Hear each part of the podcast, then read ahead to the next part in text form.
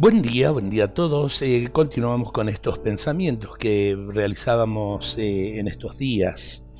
La tristeza y la melancolía son veneno en toda comunidad eh, humana y en toda comunidad religiosa. La tristeza y la melancolía son pecados en realidad contra la esperanza.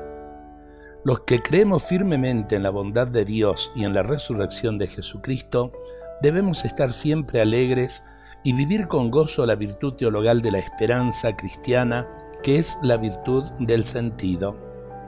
La alegría es connatural al cristiano. La tristeza, la melancolía y el derrotismo no deben hacer mella en los que se saben salvados por la muerte y resurrección de Jesús. La alegría y la fiesta son elementos esenciales de la vida cristiana.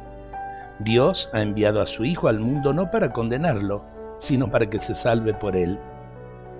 Y la salvación es plenitud, gozo, felicidad. Y la gloria de Dios consiste en la plenitud y felicidad del ser humano. En la medida en que la persona se realice integralmente, da gloria a Dios. Pero ¿es posible hoy la alegría en medio de un mundo atormentado y violento?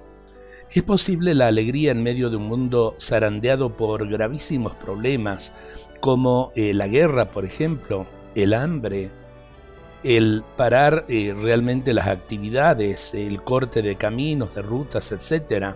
Sí, es posible la alegría, porque los creyentes en Dios sabemos que el bien es más fuerte que el mal, que el amor vencerá al odio y que al final la vida triunfará sobre la muerte.